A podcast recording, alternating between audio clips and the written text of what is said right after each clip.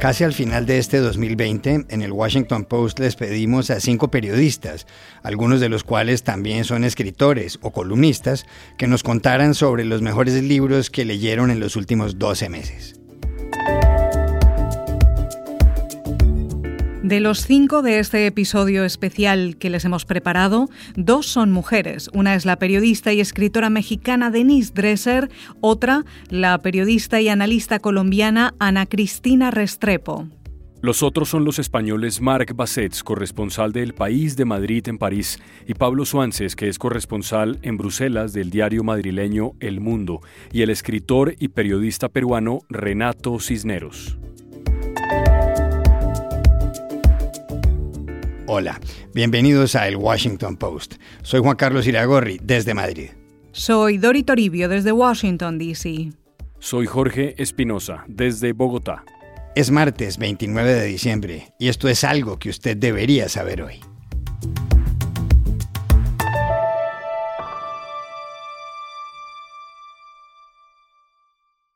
¿Cuáles fueron los mejores libros que leyeron nuestros invitados en este 2020? Se lo preguntamos para empezar a Marc Bassets, corresponsal del País de Madrid en París. De los libros que he leído este año destacaría dos franceses y tres estadounidenses.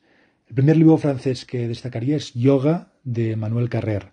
Carrer es eh, escritor, novelista, periodista, autor de libros como El adversario, una novela rusa o Limonov. Yoga es un relato autobiográfico de la experiencia, sobre la experiencia de Carrer con el yoga, pero es mucho más que eso. Es un relato de su caída en los infiernos, eh, de la depresión, eh, del ingreso en una clínica psiquiátrica donde le someten a un tratamiento de electrochoque, finalmente de una posibilidad eh, de salvación, de redención. El segundo libro que recomiendo es la novela La anomalía, de Hervé Letelier. la anomalía ganó este año el premio Goncourt, el prestigioso premio de la literatura francesa. No tiene nada que ver con yoga, es un libro de ficción, ficción total, ciencia ficción, eh, thriller, eh, aventuras, pero también novela filosófica. Diría que es una mezcla entre aquella película de catástrofes aéreas y cómica que se tituló eh, Aterriza como puedas y los laberintos de Jorge Luis Borges. La recomiendo vivamente. ambos libros, Yoga y La anomalía, se publicarán en el 2021 en castellano. Eh, el primer libro eh, de Estados Unidos que, he leído, que he disfrutado y que recomiendo es Nuestro hombre eh, de George Packer. Nuestro hombre es la biografía de Richard Holbrooke, el diplomático estadounidense. Trabajó en el Departamento de Estado desde los años 60 hasta la década de los 2000, con ciertas interrupciones. Fue uno de los artífices de la paz en los Balcanes en los años 90. el libro es más que una biografía de Holbrooke. A través de la figura de Holbrooke cuenta la historia de la diplomacia de Estados Unidos durante este tiempo. Cuenta el declive de Estados Unidos y el declive de esta idea, esta idea de, Estados Unidos como potencia intervencionista, eh, que soñaba con expandir la democracia y los derechos humanos, eh, a veces eh, con violencia y a veces con graves fracasos, y es una idea que quedó enterrada, o casi enterrada, con la presidencia de Donald Trump. Segundo libro que recomiendo es No digas nada, de Patrick Radden Keefe. Eh, es un libro periodístico también, de no ficción, una crónica, eh, un relato real eh, sobre una desaparición, un secuestro y un asesinato en Belfast, Irlanda del Norte, en los años 70, y todo lo que ocurrió en las décadas siguientes. Es una investigación sobre este asesinato y desaparición, pero también a través de, este personaje, de la mujer secuestrada, una historia de los Troubles, de, la guerra que ocurrió en Irlanda del Norte eh, desde los años 70 hasta los 90. Finalmente, recomiendo eh, un libro que para mí es el gran libro, gran ensayo eh, sobre la pandemia, Contagio de David Quammen. En inglés se publicó hace años, en español se ha publicado, traducido este año, y es, yo creo que un libro esencial, una crónica sobre las pandemias, sobre estas em, epidemias, los virus que pasan de animales a hombres, se escribió, como digo, antes del coronavirus, pero sirve perfectamente para entender lo que nos ha ocurrido en este año 2020 que ahora acaba. También le preguntamos por los libros que más le impactaron este año a la periodista, analista y escritora mexicana Denise Dresser. un gran libro del 2020 sin duda, a pesar de ser un año tan oscuro en tantos sentidos, lleno de pandemias y crisis y coronavirus. Es el libro de las memorias luminosas de Barack Obama. Un hombre trascendente, un hombre profundo, un hombre empático, que además tiene una gran pluma con la que describe eh, su carrera política, aquello que lo motivó a ingresar al mundo del poder, el idealismo que siempre lo ha movido. Un hombre que ha, querido encontrar lo mejor de su país en reflexiones muy profundas sobre lo que ha significado Estados Unidos para él y para el mundo. El libro se llama eh, Una tierra prometida y es un libro muy honesto también en torno a sus flaquezas, sus carencias, un hombre inteligente y ambivalente sobre el legado que deja y lo que pudo construir y eh, cómo eh, sin quererlo siquiera pavimentó el camino para Donald Trump. El segundo libro que recomiendo es de una gran periodista mexicana, Penilei Ramírez. Se llama Los Millonarios de la Guerra. Y Penilei lleva años investigando a uno de los villanos favoritos de la historia política eh, contemporánea, que es eh, el ex eh, secretario de Seguridad Pública en México, Genaro García Luna, un hombre preso en Estados Unidos, a, punto de ser enjuiciado, vinculado de manera muy directa al expresidente Felipe Calderón. Y el libro es un microcosmos de lo que pasa cuando un país se vuelve un narcoestado la manera en la cual el narcotráfico infiltra a las instituciones y corrompe hasta los más comprometidos. Aquí la pregunta que despierta Penilei Ramírez es si eh, cualquier Estado tiene la capacidad de sobrevivir a los embates del narcotráfico, del lavado de dinero, de la corrupción de las instituciones. Y, por qué es tan importante un debate global sobre la despenalización de las drogas. Porque eh, la historia que describe Penilei es una de tragedia tras tragedia en cuanto al andamiaje institucional que acaba debilitado por eh, narcotraficantes que compran todo lo que pueden, incluso voluntades políticas y hombres tan importantes como lo fue en su momento Genaro García Luna, el que se hizo millonario con eh, eh, los sobornos que recibió del narcotráfico, así como todos sus cómplices. Y finalmente, para cerrar, el libro de Timothy Snyder que revisité es un libro publicado hace tres años. Eh, que se llama Contra la tiranía. Y me parece importante revisitarlo ahora que nos enfrentamos a este fenómeno alrededor del mundo, eh, encabezado por Estados Unidos bajo Trump, que es el de la desdemocratización, la desconsolidación democrática, el surgimiento de regímenes iliberales a lo largo del mundo, en Polonia, en Hungría, en Rusia, incluso en México, y cómo los ciudadanos necesitamos rescatar el papel cívico que nos toca de descifrar la verdad aún en el mundo de la posverdad, de defender a las instituciones, de llamar a las cosas por su nombre, de no permitir que populistas autoritarios de izquierda o derecha polaricen a los países y construyan bandos tribales enfrentados de manera permanente. A Snyder hay que leerlo para saber cuáles son las lecciones del siglo XX para el siglo XXI y cómo un buen ciudadano puede a través de este libro encontrar un manual de supervivencia, de resiliencia y de acción.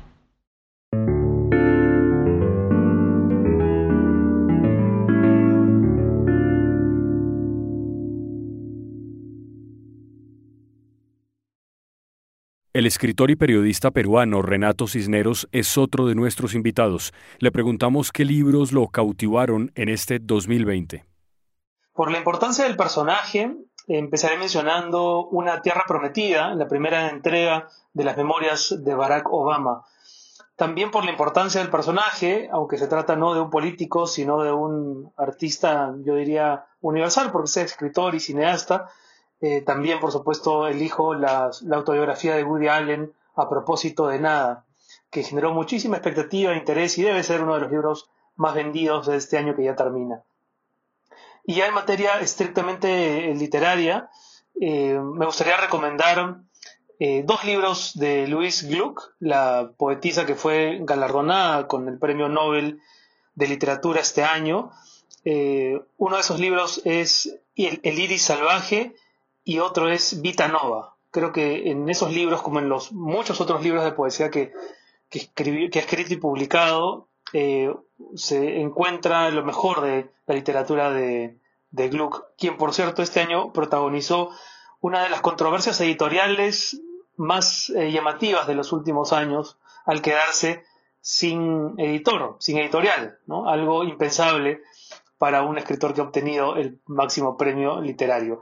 Y rápidamente menciono también eh, Salvar el Fuego del mm, mexicano Guillermo Arriaga, menciono Nuestra parte de noche de la argentina Mariana Enríquez, que aunque fue publicado me parece a finales del año pasado, igual tiene una resonancia que, ah, eh, que ha sido lo suficientemente impactante como para también discutirse mucho este 2020. Y dos, libros más, Las voladoras, de la escritora ecuatoriana Mónica Ojeda, que es un conjunto de relatos publicado por uno de los sellos más interesantes de la industria editorial española, que es Páginas de Espuma. Y termino mencionando eh, Poeta chileno, la novela del escritor chileno Alejandro Zambra. En Colombia, Ana Cristina Restrepo es columnista de los diarios El Espectador de Bogotá y El Colombiano de Medellín y analista de Blue Radio. En el post le preguntamos cuáles fueron sus mejores lecturas en los últimos 12 meses. Los libros que yo quisiera recomendar este año son tres obras escritas por mujeres y dos escritas por hombres. Los cinco libros tienen algo en común y es el tono íntimo, muy personal. Algunos de estos escritos tienen carácter autobiográfico o cuentan algo de nuestra historia reciente, por lo menos. Empiezo con Mi vida y el palacio, de Elena Urambi de Gaín. Esta es la historia de la tragedia de la toma y retoma del Palacio de Justicia en Bogotá, que ocurrió en 1985. Resulta que el padre de Elena, el magistrado auxiliar Carlos Horacio Urán, es desaparecido, torturado y asesinado. Esto es un crimen de Estado. Entonces, eh, Elena lo que hace es nutrir su narración de otras narraciones periodísticas como la de Anna Carrigan, pero con una gran diferencia. Y es que Elena Urambi de Gaín ella regresa a su infancia para narrar todo su dolor en primera persona y dejar una denuncia para la historia de la infamia. Continúo con otro libro que nos lleva a un hecho doloroso también. Recordemos que el 17 de junio de 2017 estalló una bomba en el centro comercial andino en Bogotá. Hubo 17 heridos, 3 muertos, 8 detenidos y una mujer prófuga. Resulta que la escritora caleña Melba Escobar ella se da a la tarea de seguir las audiencias judiciales de uno de los incriminados y ahí es donde nace el libro que les quiero recomendar, La mujer que hablaba sola. La voz que narra es la de Cecilia Palacios, una traductora literaria cuarentona de clase media alta que vive en Bogotá con su hijo, que es un universitario estudiante de sociología. ¿Cómo se conectan esa mujer y su hijo con el atentado? Pues precisamente eso es lo que se descubre al leer esta ficción con la prosa característica de Melba Escobar, que tiene una escritura inconfundible, es absolutamente maravillosa. El tercer libro es Lo que no borró el desierto, escrito por una reportera del Caribe colombiano, Diana López Zuleta. Esta es una narración en primera persona sobre el asesinato de su papá, un político de La Guajira. A través de este relato periodístico, López Zuleta llega al asesino de su padre y ella arriesga su propia vida para construir memoria sobre la historia reciente del país. Y ahora sí entro con los libros de los hombres. Empiezo con un libro de un español, Manuel Vilas, la novela Alegría, que fue finalista del Premio Planeta 2019. Estas son las reflexiones de un escritor de 56 años, que es un amante de la música, y a través de escenas cotidianas de su vida presente y pasada dibuja lo que puede significar la depresión, pero también la alegría, que es distinta a la felicidad. Esta mirada tiene un foco especial, que es la relación padre-hijo, y pues desde unas pantuflas de hotel hasta compartir comida con un hijo, pues siempre con la voz del padre en la cabeza, dejen esta narración sofisticada, precisamente por la forma extraordinaria en que Vilas aborda lo que es simplemente rutina. Finalmente les recomiendo la obra más reciente de uno de los mejores escritores que tiene Colombia y Latinoamérica, Juan Gabriel Vázquez. La novela Volver la vista atrás es un recorrido por una serie de hechos históricos que enmarcan la vida de un gran artista, hijo de otro gran artista, el director de cine Sergio Cabrera y su padre Fausto. Con este nuevo libro, Juan Gabriel Vázquez ratifica que la mirada es todo en un buen escritor. Es su prosa magnífica y sus observaciones las que hacen de Volver la vista atrás el libro ideal para empezar el año 2021. Finalmente consultamos en Bruselas a Pablo Suances, el corresponsal del periódico madrileño El Mundo, para que nos hablara de sus preferencias como lector en 2020. El primer libro que te voy a decir es Un caballero en Moscú, de Amor Tolls. Es una maravilla, una increíble maravilla. Un libro que me sorprendió, fascinó, muy divertido y que, que realmente me emocionó. Una de las novelas más bonitas, más completas y más redondas que he leído en muchísimo tiempo. Eh, es una novela que parece sacada de otra época, de los mejores maestros rusos casi de, un siglo antes, por lo que cuenta y la ambición eh, que intenta abarcar, y por el personaje eterno que logra crear Amor Tolls. El conde Alexander Ilich Rostov, condenado a principios de los años 20 por un comité revolucionario soviético, que como no sabe qué hacer muy bien con él, porque es un noble, un noble y deberían matarlo, pero al mismo tiempo ha publicado en el pasado una serie de textos revolucionarios, pues como no sabe muy bien qué hacer, deciden perdonarle la vida y le condenan a una cosa muy rara, a un exilio, a un arresto domiciliario perpetuo en el lujoso hotel Metropol de Moscú, que es donde él ya vivía antes de ese juicio. En la novela son décadas de la vida del conde y de la evolución del país sin salir de ese edificio. Es una aventura en un edificio, pero con una sensibilidad, una belleza, una ternura y un humor verdaderamente espectaculares. Desde la primera página, los primeros párrafos, hasta cuando está afrontando ese comité, hasta el final del todo, logra mantener el ritmo y la ironía. Hay un dominio del tiempo, de la narración lenta pero nunca aburrida, que es espectacular. No es un bestseller, pero yo creo que, que debería serlo. El segundo libro es un ensayo más duro, se llama Los amnésicos, historia de una familia europea, de Geraldine Schwartz, y está francamente bien. Tiene una prosa muy sobria, sin ningún tipo de estridencia ni de pretensión eh, estilística, y es una mezcla de biografía y de reportaje eh, casi periodístico, un ensayo sobre la memoria, el reconocimiento, la culpa, la amnesia. La amnesia, pero la colectiva y la individual. y ella empieza por su propia casa. Es una autora franco-alemana eh, que es bastante joven, tiene cuarenta y pocos años, y habla de la colaboración de sus abuelos con los nazis y de todo su país. Sus abuelos no eran unos fanáticos ni fueron criminales, sino personas aparentemente normales, pues una mezcla de arrastradas por la corriente de la historia, pero también y claramente cómplices de todo lo que ocurrió. En alemán tienen una palabra, Mitlaufer, que viene a ser algo así como simpatizante o, o compañero de camino, de viaje. No es la banalidad del mal de Hannah Arendt, pero sí el relato de quienes, como ella misma cuenta, por ofuscación, por indiferencia, por apatía, eh, por conformismo o por mero oportunismo como su abuelo, se convirtieron en cómplices de prácticas y de ideas criminales y asesinas. El tercer libro se llama The Brussels Effect, How the European Union Rules the World, de Anne Watford, y lo he leído hace muy poquito. He tenido la oportunidad de hablar además con la autora, que es profesora en, la Universidad de Columbia.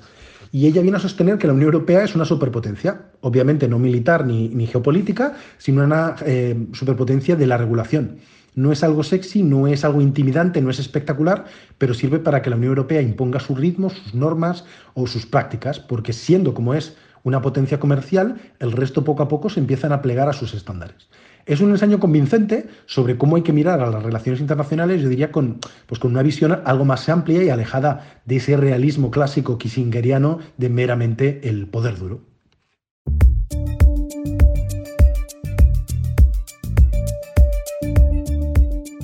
Y aquí termina el episodio de hoy de El Washington Post, El Guapo. En la producción estuvieron Cecilia Favela y John F. Burnett. Por favor, cuídense mucho.